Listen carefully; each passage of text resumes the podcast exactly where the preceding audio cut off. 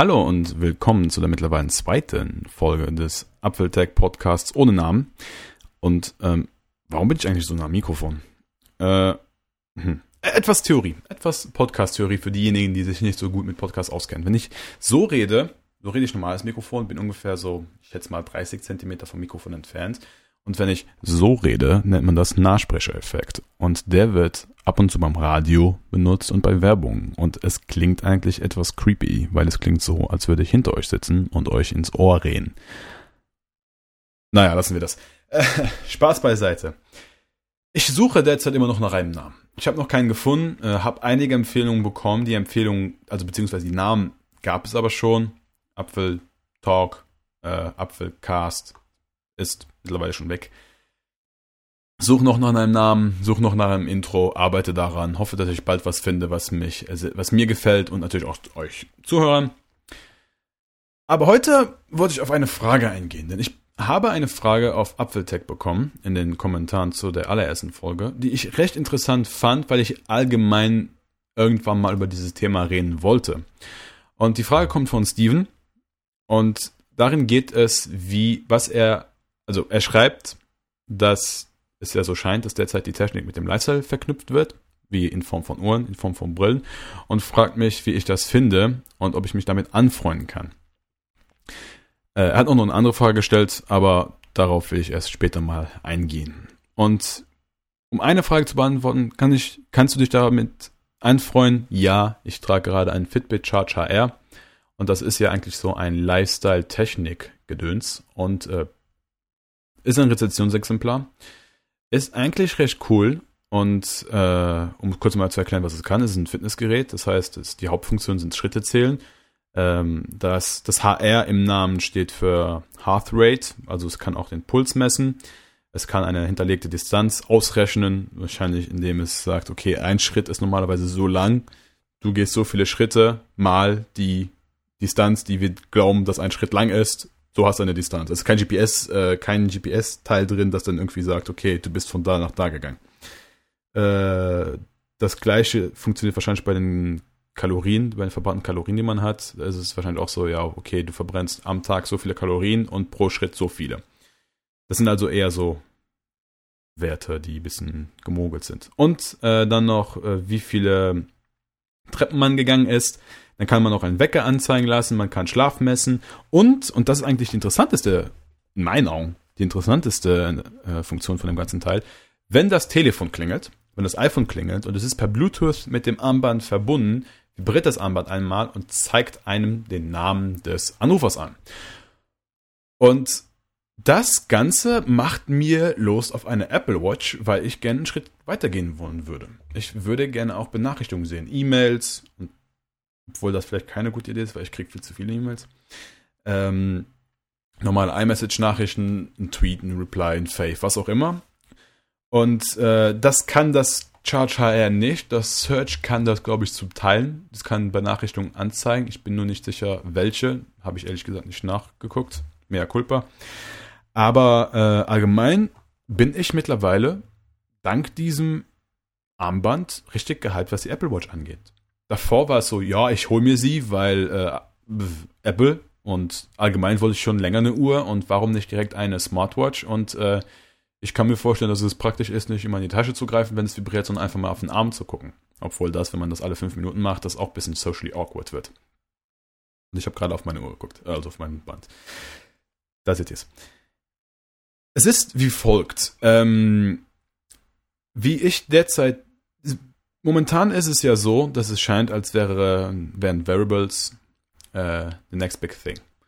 Und ich bin der Überzeugung, dass wir an einem Punkt angelangt sind, an dem es zumindest im Smartphone- und Tablet-Bereich für eine für ein paar Jahre keine großartigen Erneuerungen mehr gibt. Äh, es wird so Kleinigkeiten geben, beispielsweise so wie Apple Pay, so einen kleinen Bezahldienst. Google arbeitet ja auch an so etwas. PayPal sicher mit, mit Sicherheit auch. Ähm, es gibt so kleine Hardware-Erfindungen wie Touch ID und wenn es stimmen sollte, Force Touch. Aber das sind Kleinigkeiten. Die Kamera wird besser, das Teil wird vielleicht noch ein bisschen dünner oder vielleicht nicht dünner. Ähm, das sind Kleinigkeiten. Das sind aber keine bahnbrechenden Entwicklungen, von denen man sagt, boah, das ist geil, das, das iPhone ist, hat jetzt wie einen Quantensprung nach vorne gemacht.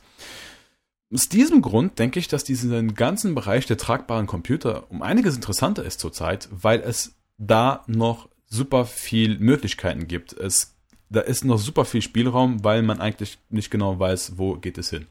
Zum einen weiß man nicht, wollen Menschen solche Armbänder tragen, solche Variables, wollen äh, Leute Computer am Körper tragen oder wollen sie es nicht? Wird das ankommen? Äh, ich denke schon. Ich glaube, die Apple Watch wird das Ganze für eine normale User, also für eine normale Zielgruppe, abgesehen von Geeks, Technikjournalisten, äh, Leute mit so viel Geld, die sich Apple Watch Edition holen, äh, Fashion-Leute, die das nehmen, weil äh, es halt derzeit in ist. Also wirklich ganz normale Nutzer, wie beispielsweise meine Mutter, obwohl die nicht, weil die trägt eh keine Uhr. Mein Vater, der trägt Uhren. Ich kann mir vorstellen, dass es bei solchen Leuten auch ankommt. Und ich bin der Überzeugung, dass es dort ankommt. Ähm, aber allgemein weiß man nicht genau, wird das jetzt ein Ding oder ist es jetzt einfach so, das wird ein ne-, nettes Gimmick sein, so wie eigentlich auch so ähm, die jetzigen, das was bisher kam, so äh, Fitbit-Armbänder tragen halt ein paar, ähm, wie heißt das andere, Pebble-Armbänder, äh, Pebble-Uhren tragen halt auch ein paar Geeks, aber so wirklich angekommen ist es nicht im Mainstream. Und äh, auch ist es so, dass man von der Technik her zumindest ich von der Technik her nicht weiß, was machbar ist. Ähm, ich kann mir halt vorstellen, dass die Gerüchte sagten ja eins, dass äh, die Apple Watch mit so vielen Sensoren äh, vollgepackt ist, was gesundheitliche Sachen angeht, dass das eigentlich total das geile Ding ist. Letztendlich sind es aber nicht so viele Sensoren. Die Frage ist, werden es irgendwann, wird, wird, die nächste Generation so viele Sensoren haben? Und äh, allgemein, was wird, was ist machbar? Was kann man mit äh, Variables anfangen? Und ähm, Steven nennt in seinem Beispiel Uhren und Brillen. Und ich differenziere sehr stark zwischen den beiden Sachen aus einem ganz simplen Grund. Wir nehmen jetzt einfach als Beispiel Apple Watch und Google Glass. Apple Watch ist ein Gerät, das etwas ersetzt, was es bereits gibt. Man trägt eine Apple Watch statt seiner normalen Uhr. Und ich denke, dass das um einiges zugänglicher ist, als jetzt was Google Glass gemacht hat. Man trägt, wenn man kein Brillenträger ist, trägt man eine Brille, die nicht mal eine wirkliche Brille ist, also nicht dieses Brillenformat hat.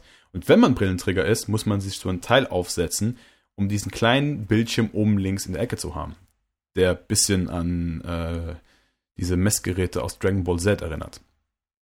Und das Problem, das ich bei Google Glass sehe, weil ich finde, Google Glass ist eigentlich eine Entwicklung, die auch total viel Potenzial hat, die super interessant ist, es ist halt dieses äh, Augmented Reality, das man immer vor den Augen hat.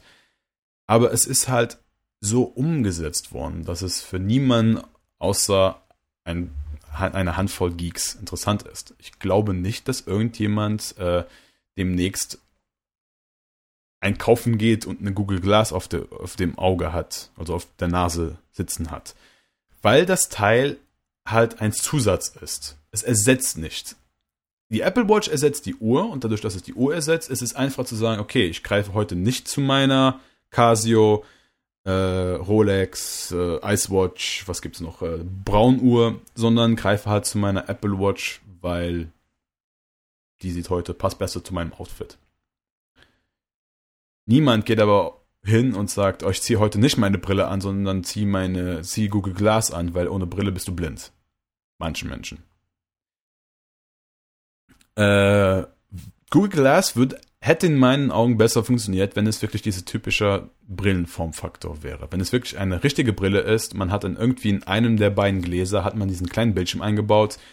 Äh, interessant wäre es noch, wenn es irgendwie so eingebaut wäre, dass der Gegenüber von einem nicht sieht, dass da Text abläuft, wie verrückt.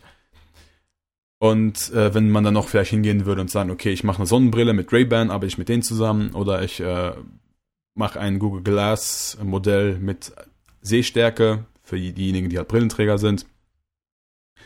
Dann wäre es interessanter geworden, die Frage, ich schätze halt aber, dass wir noch nicht ganz so weit sind, dass das machbar ist. Aber ich denke, wir kommen bestimmt dahin. Äh, Technik wird immer kleiner und leistungsfähiger, je kleiner sie ist. Und ich bin der Überzeugung, dass wir irgendwann mal dahin kommen. Aber dann wird es wieder anders sein, weil äh, wo sind wir dann zu dem Zeitpunkt? Das ist halt weit nach vorne gegriffen. Variables in Form von Uhren wiederum finde ich total interessant, aus dem ganz einfachen Grund, weil äh, sie sind sehr zugänglich. Man guckt auf die Uhr, okay, ich habe die Uhrzeit gesehen und gesehen, wie das Wetter ist und gesehen, ob ich eine Nachricht bekommen habe und gesehen, ob ich eine E-Mail bekommen habe und gesehen, ob wer angerufen hat. Das ist halt um einiges interessanter in dem Fall, als jetzt in die Tasche zu greifen, sich das iPhone rauszukramen. Und, äh, aber wie ich jetzt mehrmals erwähnt habe, ich weiß nicht, wo es hingeht. Ich weiß nicht, was ist der nächste Schritt, was ist der nächste logische Schritt äh, nach der Uhr. Nach dem iPhone war der nächste logische Schritt, ein Tablet vorzustellen. Dann war der nächste logische Schritt, das Tablet kleiner zu machen und das iPhone, das Smartphone größer. Was ist der nächste logische Schritt nach der Uhr? Klar, man kann auch mit Größen rumspielen, man kann da vielleicht mit anderen Formfaktoren rumspielen, aber wird es bei einer Uhr bleiben? Wird Apple irgendwann eine Brille vorstellen? Wird was kommt, aber was kommt danach? Was kommt nach Brille und was kommt nach Armband? Wird es irgendwann einen Gürtel geben, der, äh, keine Ahnung, für mich eigentlich kann ich vorstellen, was so ein Gürtel machen kann. Äh, das ist halt, wo ich gespannt bin und wo ich dann halt denke, dass es da super viel äh, Spielraum gibt, dass es da super viel Potenzial gibt, dass wir da noch ganz am Anfang sind und dass da in den nächsten Jahren ähm, viel, viel mehr Entwicklung geben wird, wie vorerst mit den iPhones oder Smartphones allgemein. Und deswegen bin ich gespannt. Und deswegen werde ich mir auch eine Apple Watch holen. Ich überlege derzeit noch, welches Modell ich mir holen soll. Ich überlege eine Sport zu holen, aber dadurch, dass ich unbedingt das Lederarmband will, äh, und das scheinbar nicht so gut mit der Sport-Version aussieht, kann es sein, dass ich zu der angreifen werde, aber die ist teuer. Also ein bisschen teuer für ein First-Gen-Gerät. Ähm, mal sehen. Ha, genau, so. Äh, ihr seht, ich gehe auf Fragen ein. Wenn ihr Fragen habt, ich beantworte sie gerne. Da ich aber eh über diesen Bereich reden wollte, wegen diesem kleinen Fitbit, habe ich meinen Podcast ein bisschen umformiert. Ich warte äh, derzeit noch auf eine Antwort von, von Soundcloud, ob ich jetzt in dieser Podcast-Beta drin bin, ob ihr bald einen RSS-Feed haben könnt und ob, und das ist etwas, was ich vergessen habe, ob ich den Podcast an iTunes schicken kann, weil das geht ja auch und daran habe ich nicht gedacht. Aber ansonsten sage ich vielen Dank fürs Zuhören und wenn ihr nochmal Fragen habt, gerne per Kommentar, per E-Mail. Namensvorschläge auch sehr, sehr gerne per Kommentar und per E-Mail. Und äh, jetzt verabschiede ich mich wieder als Nachsprecher-Effekt. Vielen Dank fürs Zuhören und bis zum nächsten Mal. Irgendwie ist das creepy, ich sollte damit aufhören. Ciao.